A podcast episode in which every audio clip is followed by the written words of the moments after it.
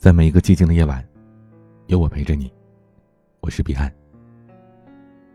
今天分享这篇文章，会让您爱国心满满。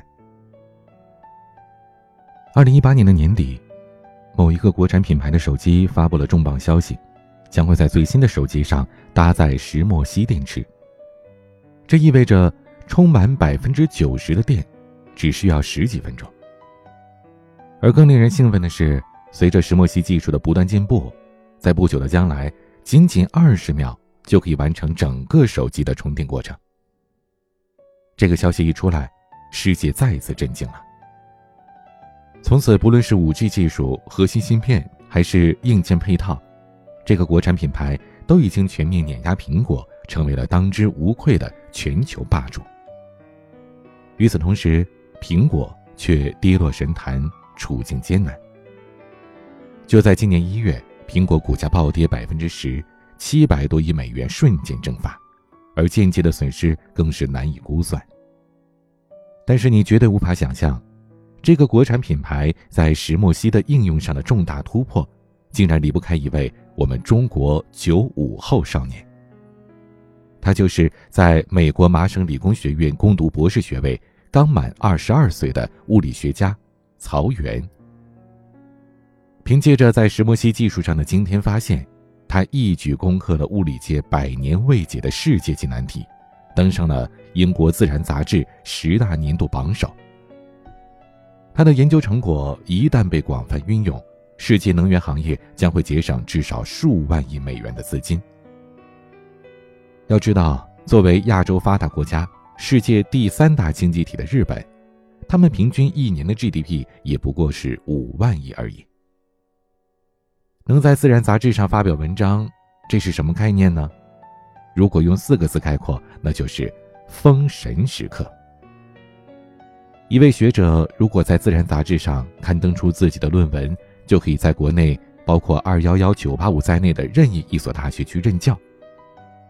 然而，《自然》杂志对于论文的要求之严苛，是让人闻风丧胆的。它的毕稿率达到了百分之九十，有的时候。将近一千篇的论文里，通过的可能只有一两篇而已。还有不少论文在发布之后，因为存在着种种的漏洞瑕疵，被强制的要求撤稿。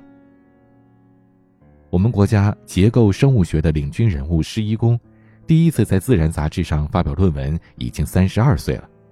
我国量子之父潘建伟院士，被选为《自然》杂志二零一七年度人物，已经四十七岁了。然而，年仅二十二岁的曹原秒杀这些前辈精英，在《自然》杂志上一口气连续发表了两篇关于石墨烯超导的论文，并且荣登年度人物之首。这个杂志创办了一百四十九年以来，他是获此殊荣年龄最小的科学家。这样的成就，怎能不让人佩服的五体投地呢？曹原的石墨烯超导。究竟有多牛呢？在收到了曹原的论文之后，《自然》杂志的编辑是欣喜若狂，没有校对，没有排版，直接破例提前发布。这个初出茅庐的中国少年在材料上另辟蹊径，以新兴的石墨烯取代了普及成本昂贵的传统超导体，一招解决了困扰科学界百年的世界难题。上一个在相关方面做了突破的两位英国科学家。因此获得了二零一零年诺贝尔物理学奖。一夜之间，这个来自中国的二十二岁少年成为了举世瞩目的对象。在曹原理论的基础上，不到半年，超长寿命、超短充电时间的新型电池就被研发出来了。手机二十秒充满电将不再是梦想。应用这个技术的磁悬浮列车将会更加节能、稳定、安全。时速可以轻松的超过六百公里，是现在高铁速度的两倍。早上在三亚漫步黄金海滩，中午去哈尔滨看冰天雪地，下午到昆明赏百花齐放，午夜进入吐鲁番围着火炉吃西瓜。在不久的将来，九百六十万平方公里的中国土地上，只需要不到四个小时，你就可以到达国内的任何一个地方，一天之内领略四季变换。中国速度将登上一个难以逾越的新高峰。以此为基础，全球的能源运输行业会节省下数万亿的资金。曾经有人预测，未来的十到二十年一定会爆发一场技术革命，而曹原的发现就是这场革命的核心。谁掌握了这项技术，谁就可以在新时代独占鳌头。很多人说，曹原的成功是因为他的超高智商以及超级运气，但是，所有的鲜花和掌声的背后，都有着常人难以想象的付出和汗水。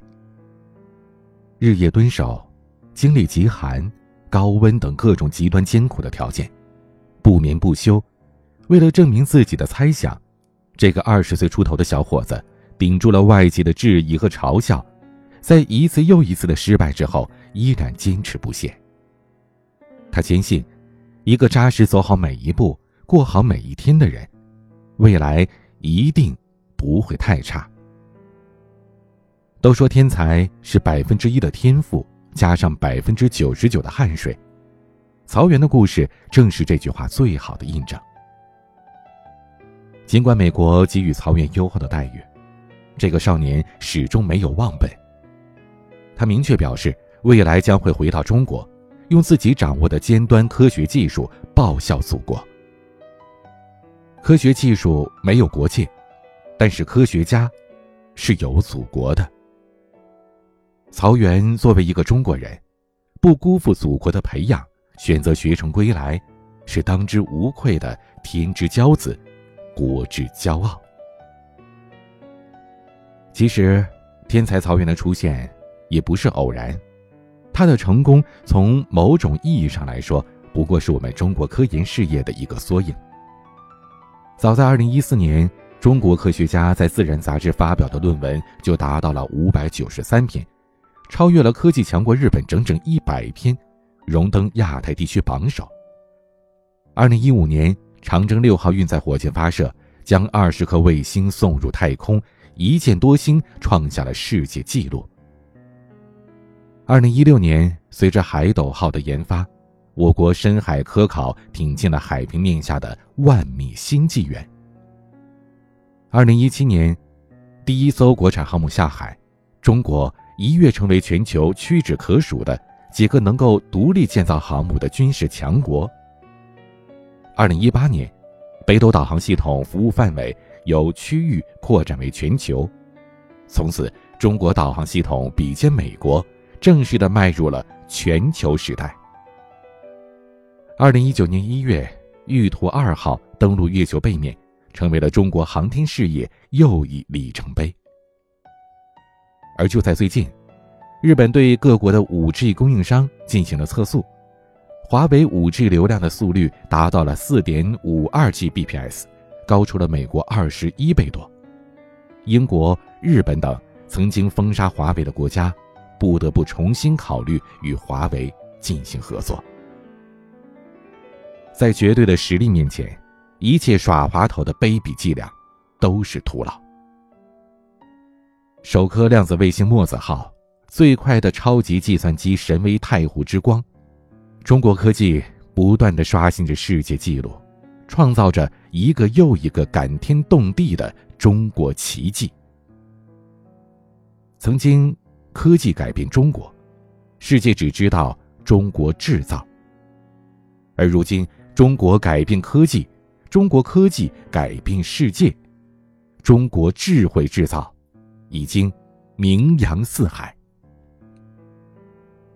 一百多年前。梁启超先生说过：“今日之责任不在他人，而全在我少年。少年强则中国强。”而一百多年后的今天，面对梁启超先生曾经的期盼，我们可以骄傲的回应：“少年强则中国强，中国强故中国少年更强。”落后就要挨打，看看如今的叙利亚吧。没有国民，只有难民；没有未来，只有逃亡。叙利亚少年塔莫尔曾经说过的话，深深刺痛了每一个人的神经。他说：“我们的兄弟都死了，家人都被杀了，我们还能拿什么去学习、去自强呢？只有一个强大的国家，才能赋予一个国民安全感，让他自由的选择未来的道路，轻装上阵的走向世界。待学成之后，他会充满自豪，怀着满腔热血回到祖国。世界仍旧是之前的那个世界，但幸运的是，中国早已不是原来的那个中国。全球第二大经济体，外汇储备世界第一，“一带一路”贯通欧亚，电子商务独占鳌头。在时间的洗礼下，从跟跑者到领跑者，今天的中国已经无惧任何一个对手。相信在不久的将来，会有越来越多和曹原一样的青年学者，耀眼在中国的科技前沿。壮我国力，扬我国威。世界科技的巅峰上，将永远飘扬着鲜艳的五星红旗。我们骄傲，为曹原这位天之骄子，国之瑰宝。我们更加自豪，为曹原背后那个默默支持着他的强大祖国。让我们为曹原点赞。为中国的繁荣强盛助力，喝彩。